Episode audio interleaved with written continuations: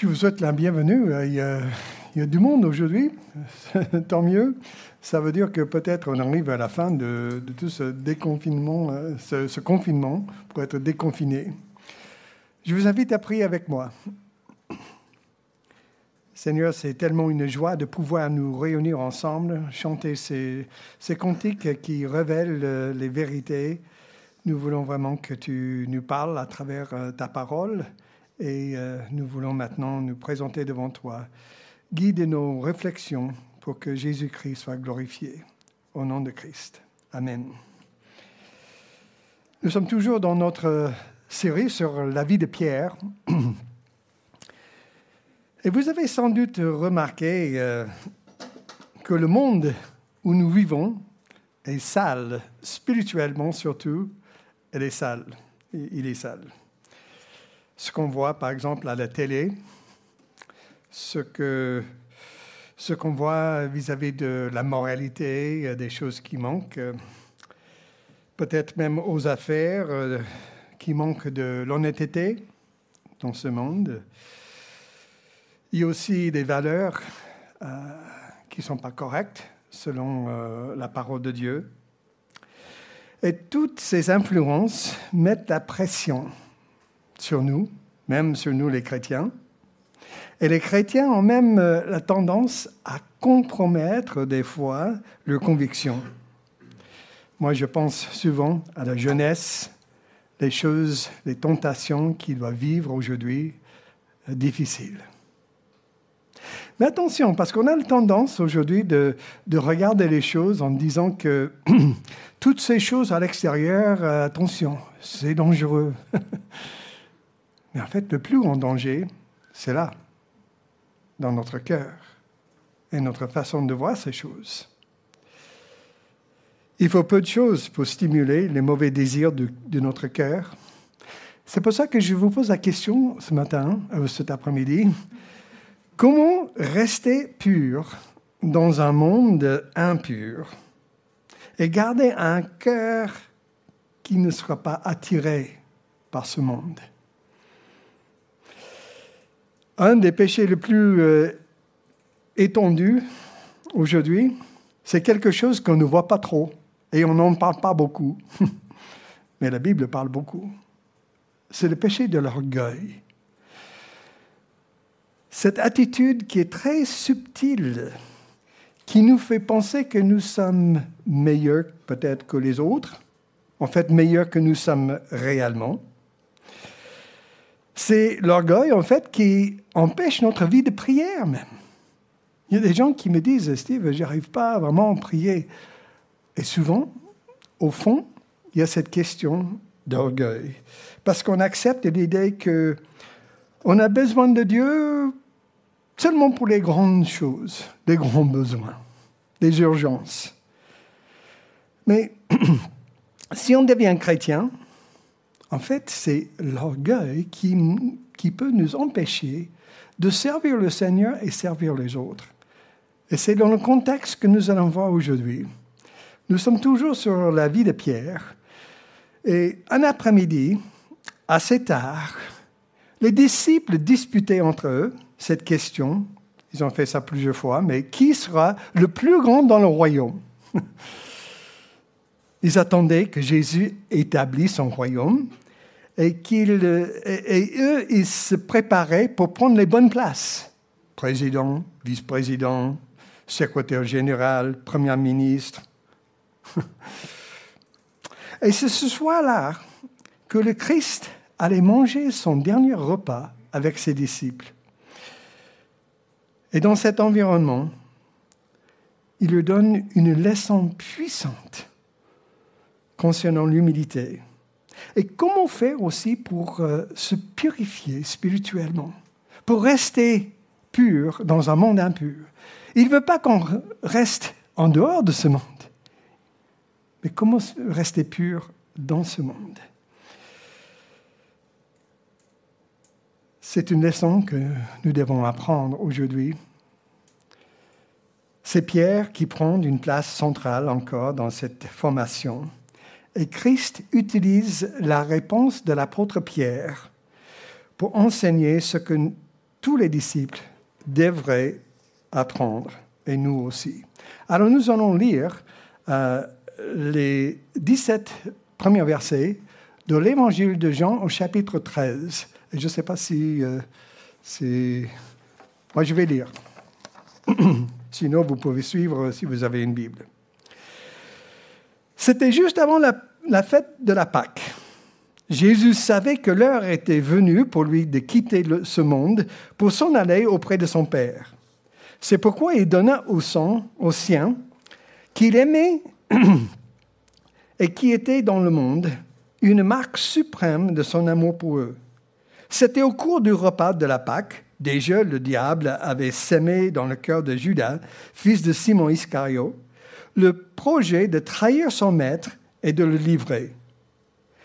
Jésus savait que le Père avait tout remis entre ses mains, qu'il était venu d'auprès de Dieu et allait retourner auprès de lui.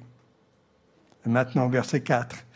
Il se leva de table pendant le dîner, posa son vêtement et prit une serviette de lin qu'il se nua autour de sa taille. Ensuite, il versa de l'eau dans une bassine et commença à laver les pieds de ses disciples. Puis, il les essuyait avec la serviette qui s'était nouée autour de la taille. Quand vint le tour de Simon-Pierre, celui-ci protesta. Toi, Seigneur, tu veux me laver les pieds? Jésus lui répondit, Ce que je fais, tu ne comprends pas pour l'instant, tu le comprendras plus tard. Mais Pierre lui répliqua, Non, tu ne me laveras pas les pieds, sûrement pas. Et Jésus lui répondit, Si je ne te lave pas, il n'y a plus rien de commun entre toi et moi. Verset 9. Dans ce cas, lui dit Simon-Pierre, ne me lave pas seulement les pieds, mais aussi les mains et la tête. Verset 10. Jésus lui dit, celui qui s'est baigné est entièrement pur, il lui suffit de se laver les pieds. En vous, vous êtes purs, mais pas tous. Jésus en effet connaissait celui qui allait le trahir. Voilà pourquoi il avait ajouté, vous n'êtes pas tous purs. Après avoir lavé les pieds, il remit son vêtement et se rassit à table. Alors il lui dit, Avez-vous compris ce que je viens de vous faire? Vous m'appelez maître et seigneur, et vous avez raison, car je le suis. Si donc moi, le Seigneur et le Maître, je vous, je vous ai lavé les pieds, vous devez vous aussi vous laver les pieds les uns aux autres. Je viens de vous donner un exemple pour qu'à votre tour, vous agissiez comme j'ai agi vers vous. Vraiment, je vous assure, un serviteur n'est jamais supérieur à son maître, ni un messager plus grand que celui qui l'envoie. Si vous savez ces choses, vous êtes heureux à condition que vous les mettez en pratique. Une histoire intéressante. Je ne vais pas vous demander de laver les pieds les uns les autres aujourd'hui. Certains sont à l'aise. Mais à cette époque, les gens portaient les sandales. Ils ne marchaient pas sur les trottoirs. Ils marchaient dans la rue, dans le sable, la poussière, la boue, et ils avaient les pieds sales. Et c'était le travail du serviteur de la maison de laver les pieds des gens qui visitent pour qu'ils soient les bienvenus et confortables dans la maison. Surtout, ils il s'allongeaient pour manger. Et des fois, ils avaient les pieds à côté de la tête euh, de la personne à côté. Donc, c'est mieux d'avoir les pieds propres, n'est-ce pas? Et quand Jésus et les disciples arrivaient dans cette chambre haute, il n'y avait pas de serviteur de maison. C'est pourquoi Jésus se lève, versets 4 et 5, pour laver les pieds de ses disciples. Et j'aimerais simplement tirer trois leçons pratiques pour nous de cette histoire. Par rapport à notre attitude, par rapport à notre service, par rapport à ce que ça veut dire être pur, utilisable pour le Seigneur. Première leçon, c'est une leçon de serviteur, versets 4 et 5. Certainement, les disciples ont été choqués par cet acte, n'est-ce pas?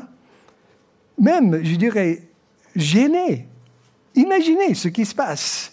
Le Fils de Dieu, avec une serviette, à genoux pour laver leurs pieds.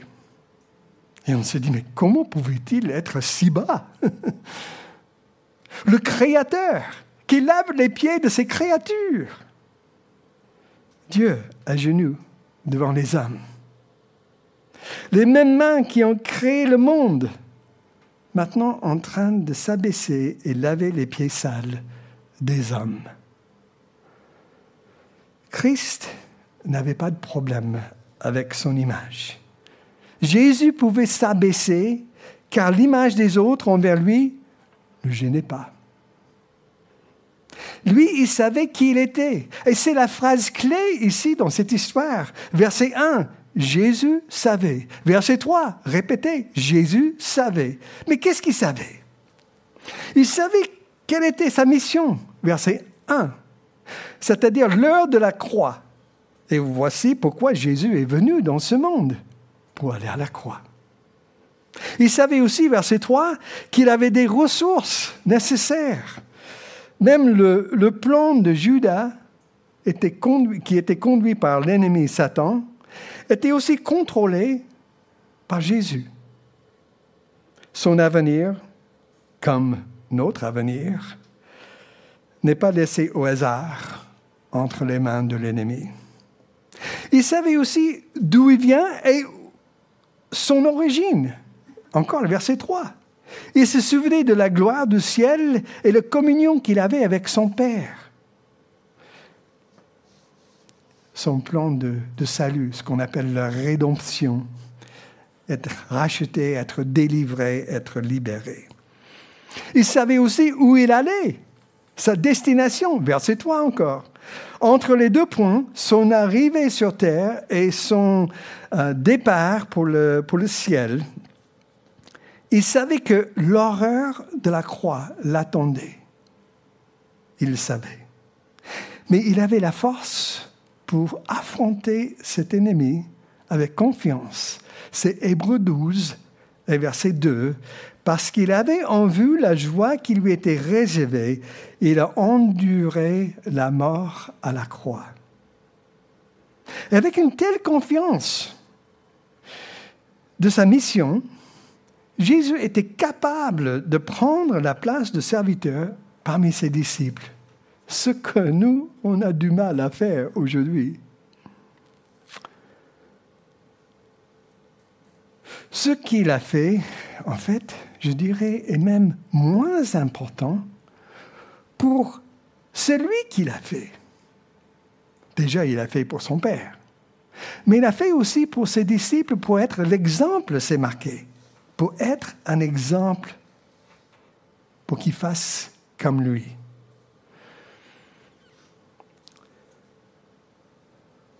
Même une tâche ordinaire, faite avec la bonne motivation pour le Seigneur, devient quelque chose d'extraordinaire. Et c'est ce qu'on voit ici dans ce texte. Il n'a jamais eu quelqu'un aussi surqualifié que Jésus, le Fils de Dieu, a baissé pour laver les pieds des hommes. Celui qui est le plus haut des cieux a baissé comme simple esclave. Je pense que c'est sans doute pourquoi, dans un autre texte, Jésus a pris un enfant comme un exemple de celui qui est grand aux yeux de Dieu. Mais d'abord, on commence avec cette histoire, une leçon de serviteur.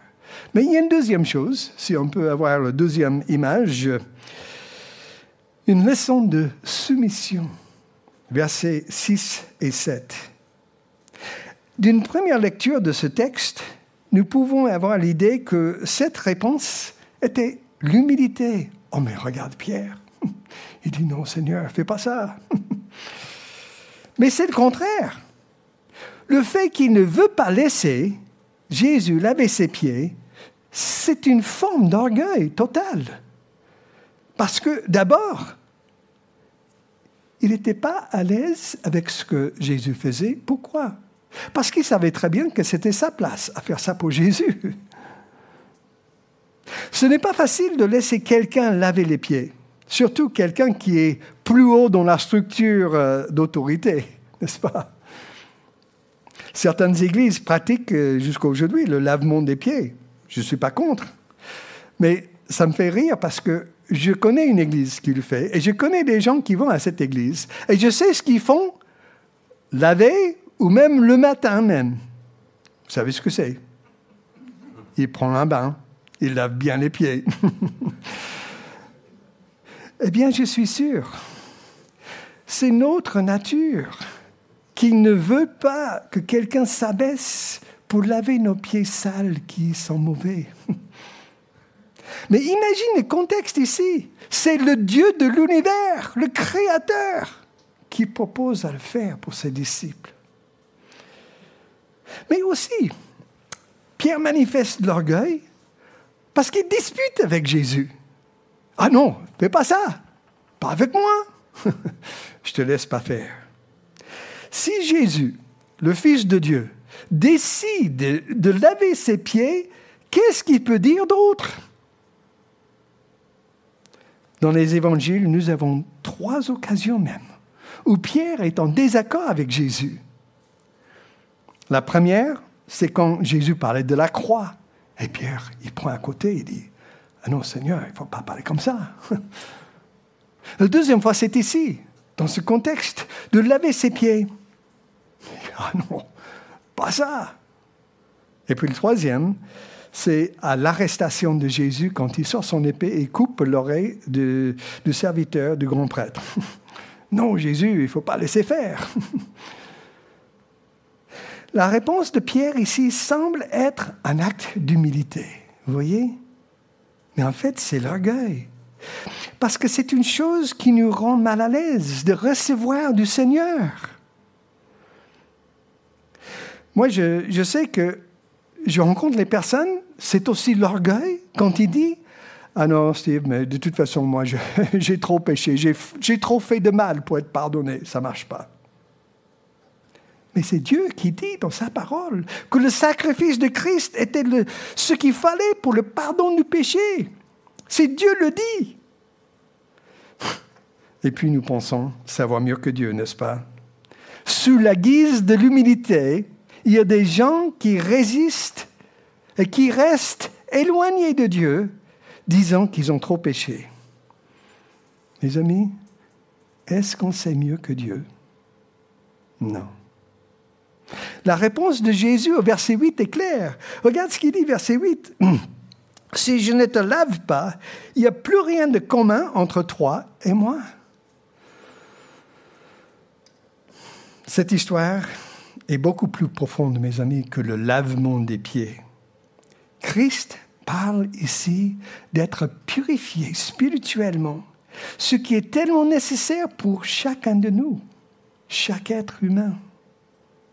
Sauf que Pierre, il, ne comprend que l'aspect physique, ses pieds sales, verset 9. Alors, euh, Pierre dit, si un peu est bon, bah, beaucoup, ça doit être mieux. Hein. Alors la tête et les mains aussi. Donc, première phase, c'est le service. Deuxième leçon, c'est la soumission. Troisième leçon, si on peut avoir la troisième image, Pierre n'a pas capté l'image. Le troisième leçon ici, c'est la purification. Mais Pierre a déjà eu un bain et il n'avait pas besoin d'un deuxième bain. Il avait besoin seulement que ses pieds soient lavés, ses pieds sales. C'est pourquoi Jésus lui dit, verset 10, Celui qui s'est baigné est entièrement pur, il lui suffit de se laver les pieds. Alors, vous êtes purs. Mais pas tous.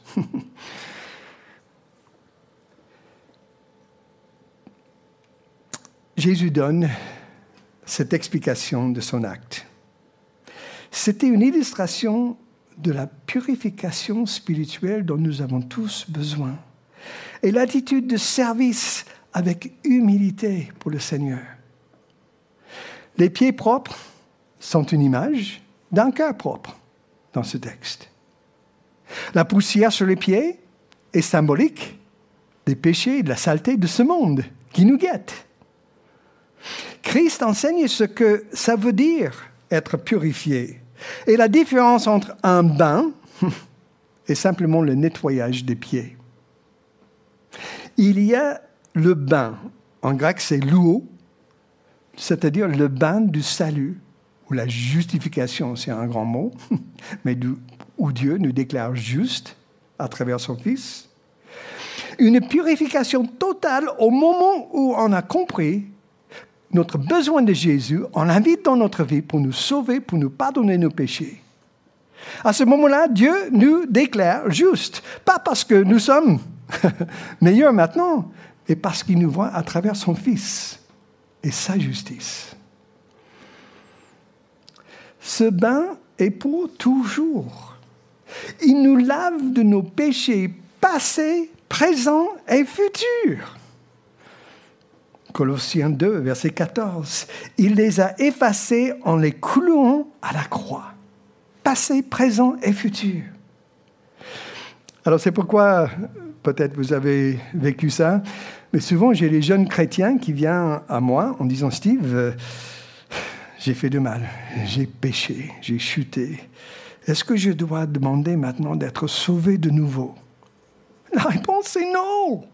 Non. Le bain de la régénération, le bain du salut ne perd jamais sa puissance parce que c'est Dieu qui le fait.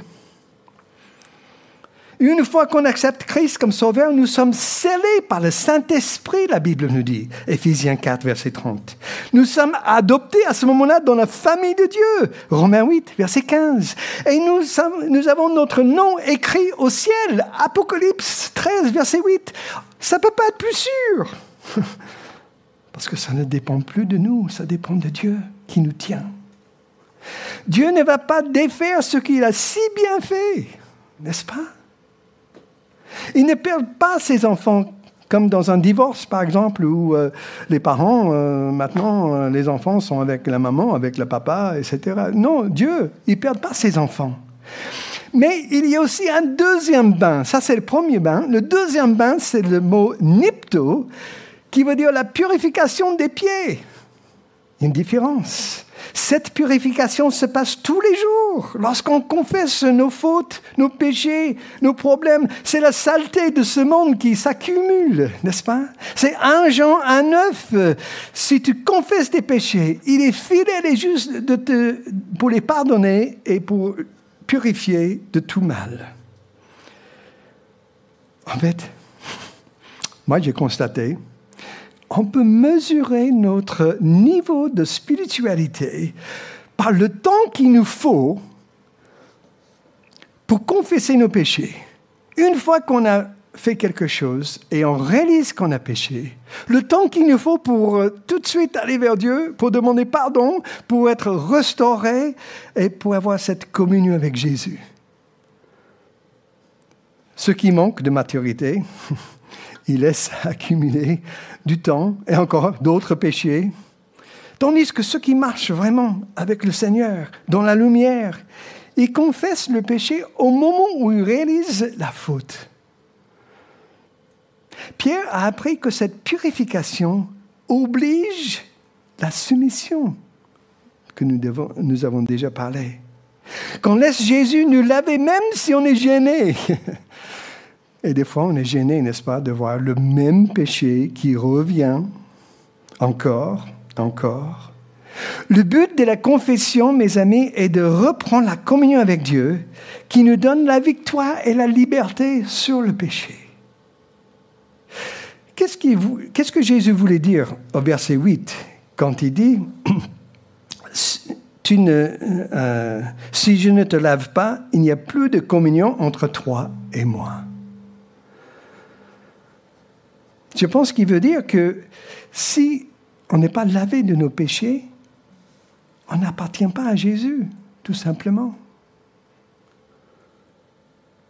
Comme croyant, Pierre était déjà attaché à son maître. Après l'arrivée du Saint-Esprit, quand Jésus est parti, le Saint-Esprit est venu, Pierre est devenu membre du corps de Christ. Et c'est ici où il parle de cette communion personnelle. Moi, je me souviens euh, l'histoire de Jésus avec Marie et Marthe. Vous vous souvenez de cette histoire? Où, par exemple, Jésus dit, euh, euh, euh, Marie a choisi le meilleur part. C'est-à-dire quoi? Avoir cette communion avec Jésus. Paul nous dit de ne pas avoir part avec les démons, c'est-à-dire la communion avec les choses de ce monde et avec l'ennemi. Dans quelques heures, Pierre allait renier Jésus trois fois. Il serait déprimé de constater sa faiblesse. Dans un langage spirituel que nous venons de voir, il serait sale, avec besoin d'avoir ses pieds lavés. Il serait obligé d'accepter avec humilité la purification de Christ pour son acte. Mais il n'aurait pas besoin d'avoir un bain total de nouveau de la régénération du salut. Christ, en fait, il nous invite à sa table. Mais il faut venir avec les mains et les pieds propres. Venir avec la bouche de ce monde, c'est de nous couper de la joie et de son amour et la communion intime que Jésus nous offre. Le plus qu'on s'approche de Christ, le plus qu'on voit cette saleté. Même les petites taches deviennent visibles dans la présence de Jésus. Mais un gars parmi ses disciples ne voulait pas être lavé. Jésus dit à Pierre, versets, euh, versets 10 et 11, euh, euh, oui, verset 10, que quelqu'un, on n'est pas tous propres. Et Jean raconte encore cette histoire, verset 11, pour dire Jésus en effet connaissait celui qui allait le trahir, voilà pourquoi il avait ajouté, vous n'êtes pas tous purs. Pierre avait besoin d'avoir ses pieds lavés. Judas n'a jamais eu un bain. Mais il était quand même une bonne imitation, n'est-ce pas? Au verset 21, Jésus dit ceci. Après avoir dit cela, Jésus fut troublé intérieurement. Il déclara solennellement, oui, vraiment, je vous l'assure, l'un de vous me trahira. Et la suite, c'est aucun d'eux pensait à Judas. Parce qu'il commençait à se demander, est-ce moi? Est-ce moi? Peut-être ils ont dit Est-ce toi J'en sais rien. Mais imaginez Judas, qui était avec Jésus pendant trois ans, qui jouait le rôle tellement bien que personne ne suspectait qu'il était un imposteur. Mais enfin, il n'était pas purifié par le bain du salut. Et il est parti perdu pour l'éternité. Judas. il n'a pas eu vraiment une relation avec Jésus. Il a vu Jésus, il a vécu avec Jésus, il a entendu les paroles de Jésus, mais il n'a pas ouvert son cœur spirituellement à Jésus. Il avait une religion, mais pas une relation avec le Seigneur. Qu'est-ce qu'on apprend de Judas? Que la ruine ne vient pas de l'extérieur, en fait ça vient de l'intérieur, notre cœur. Mes amis, l'Église ne mourra jamais de l'immoralité, même si ça existe. Ce qu'on voit de Hollywood, ni de la corruption du gouvernement ou des leaders à l'extérieur. Mais l'Église, attention, peut mourir de la corrosion à l'intérieur de ceux qui portent le nom de Jésus, mais qui ne connaissent pas le Seigneur Jésus dans leur cœur. Dieu, de ceux qui euh, ont l'apparence, mais ils n'ont pas de relation. Jésus a lavé les pieds de Judas, mais il n'a jamais permis à Jésus de laver son cœur. C'est pareil aujourd'hui. Il y a beaucoup de personnes qui ont l'air chrétiens, car ils connaissent le langage, mais la Bible dit qu'un jour, leur hypocrisie sera manifeste. Alors, c'est quoi le principe ici pour nous euh, aujourd'hui? Bah, Tout de suite, si tu n'as jamais été lavé par Jésus-Christ, ça veut dire que tu es sale. Peu importe l'apparence extérieure, il faut inviter Jésus d'entrer dans ton, dans ton cœur. Sans inviter Jésus de pardonner tes péchés, tu as besoin d'un bain, tout simplement. L'humilité qui poussait Jésus à s'abaisser de la gloire du ciel pour venir laver les pieds sales de ses âmes. Et la même humilité qu'il nous faut aujourd'hui pour entrer dans ce royaume où on dit, je suis pécheur, je ne peux pas arriver moi-même. Seigneur, j'ai besoin de toi. Seulement Jésus peut nous purifier à l'intérieur. Jésus seul peut nous garder purs lorsqu'on marche dans ce monde sale. Pierre, ce jour-là, il a appris que l'humilité est une caractéristique de quelqu'un qui marche avec Jésus. C'est l'humilité qui rend le pécheur un peu plus comme Jésus-Christ. Alors, juste quelques questions. Ce matin, ou cet après-midi, est-ce que tu as besoin d'un bain en Christ pour le salut Moi, je vous dis, pourquoi attendre? Jésus est prêt à recevoir tous ceux qui viennent à lui. Ou peut-être, c'est la saleté, les péchés, le mensonge, les difficultés, les choses de ce monde qui nous guettent. Et il faut appliquer un Jean à neuf confesser tes péchés, pour qu'il puisse pardonner tes péchés et vous remettre cette communion avec lui. Il faut utiliser ce verset souvent, hein, tous les jours. Et comment faire pour suivre son exemple, comme il nous dit, verset 14 Je crois qu'il faut garder les yeux ouverts aux besoins des autres autour de nous. Pour servir les uns les autres, pas seulement ceux qu'on aime beaucoup, mais aussi ceux qui sont difficiles à aimer.